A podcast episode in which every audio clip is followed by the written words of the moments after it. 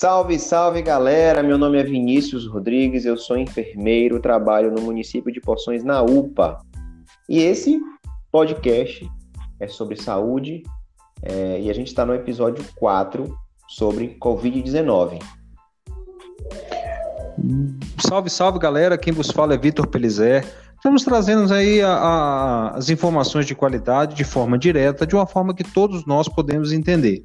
Nós estamos falando sobre o Covid-19, uma doença nova que tem tirado o sono de todo mundo. Tirado o sono, tirado a liberdade, a gente tem que se adaptar. E vamos lá, vamos lá, Vinícius.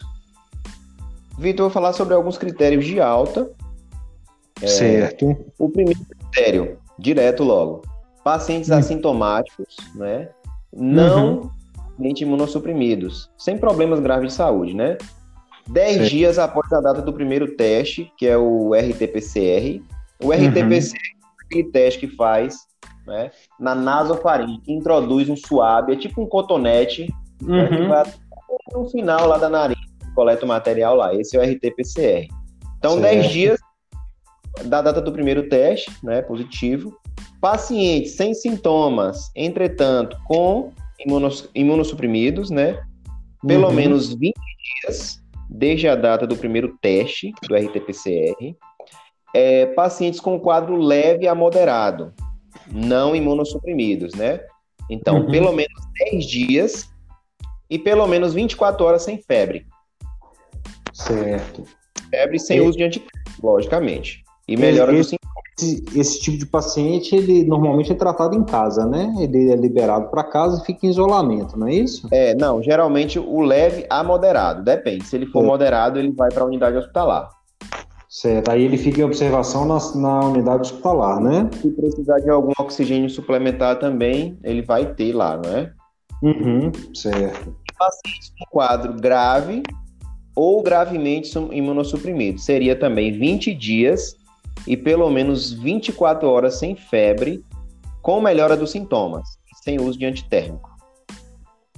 Para poder, poder começar a, a querer sair alta, do hospital, né? né? Uhum. Não para sair do hospital, mas para ter alta. É... Mas ele pode, assim, perdurar por mais tempo, né? Mas assim, como ele tem melhora dos sintomas e sem febre, provavelmente esse paciente ele vai ser encaminhado para casa para poder terminar o tratamento em casa, né? Isso. Em observação, se precisar é, algum tratamento para alguma sequela, né, que porventura tenha do Covid-19, então ele vai ser feito isso aí a nível ambulatorial. muita gente fala sobre o tratamento da Covid-19, né? É, hoje é, é, muito se diz aí da cloroquina, dos outros tipos de antibiótico, de até vermífugo para combate do Covid-19. Tem alguma medicação específica ou é de acordo com o quadro do paciente? Ô, Vitor, isso aí é como você falou, né? No início desse podcast, tudo, tudo muito novo. Agora eu vou te uhum. falar o que é que na prática. Na prática, uhum. geralmente, eu não sou médico, eu sou enfermeiro, mas o médico ele prescreve o, geralmente a azitromicina, que é um antibiótico, né? Alguma uhum. medicação para tosse, né, que esse paciente tenha, às vezes, até desconforto, e antitérmicos. Não é? Alguns médicos prescrevem a ivermectina, mas assim, tudo muito empírico, né? Nada assim firmado 100%. A droga que deve ser escolhida é essa, é essa, é essa, é essa. Então nada ainda é de acordo com o quadro do paciente, né? De repente ele precisa ser entubado, alguma coisa, a, a, a, essa medicação já não vai surtir efeito, seria não, outra. Aí vai entrar com outro tipo de medicação. É, exatamente. Ah, isso é bom ficar claro. Isso é bom ficar claro porque às vezes a pessoa tenta se automedicar em casa e isso não é legal. Tem que procurar uma saúde nos primeiros sintomas, porque quanto antes a pessoa se tratar, melhor é a recuperação. Certinho. Vitor, tempo ideal para a realização do RT-PCR, do terceiro ao sétimo dia dos sintomas, tá bom? Uhum. E o uhum. tempo ideal realização do teste rápido, a partir do décimo até o décimo quinto dia, contado a partir do início dos sintomas, tá certo? Isso para ter uma, um, um resultado mais assertivo, né? Isso, isso mesmo. E já entrando no quesito aqui falando um pouquinho sobre EPI, não é? Algumas medidas protetivas a gente falou em outros episódios, né? Inclusive a realidade, né? A minha realidade. E uhum. assim, Vitor, é importante ressaltar que alguma, a, as máscaras, é, a N95 PFF2, ela com válvula expiratória, né? Com aquela válvulazinha, não sei se você já viu algumas uhum. máscaras dessas. Elas não devem ser utilizadas. Por quê? Porque você ao expirar, principalmente o paciente, ó, o paciente ele é COVID positivo, ele está usando essa máscara com essa válvula expiratória. Uhum. Ele vai expirar e esse ar ele vai sair. Não é? Esse ar ele não vai ficar retido. Então, uhum. de certo ele vai estar tá protegido, mas não vai estar tá protegendo outras pessoas que estão em contato. Por isso que essa é. máscara aí, unidades hospitalares, elas não devem ser utilizadas, tá bom? E a máscara de pano para o profissional? É EPI Máscara de pano é EPI? Não é EPI, viu? Mas para a é- população é... em geral, ela, ela, ela reduz a transmissão do, do vírus, né? Isso. Tanto, agora sim, em ambiente hospitalar, em UPAs, né? Isso não deve ser utilizado, tá bom? Em contato uhum. com o paciente. A não ser que seja um setor administrativo, que os, as profissionais estejam bem afastados e não tenham contato com o paciente, aí pode-se pensar, né? Uma máscara cirúrgica, não é? Uhum. Porque nessa nota técnica ela fala assim sobre os ambientes, né? Mas a gente não vai delongar, porque senão ia ser 10 episódios aqui de podcast. Ou mais. Né? Ou mais. Ela fala sobre quais setores, né? Do hospital, do ambiente hospitalar, qual máscara deve ser utilizada, né? Em alguns a N95, a PFF2, que é a mesma, né? N95 PFF2.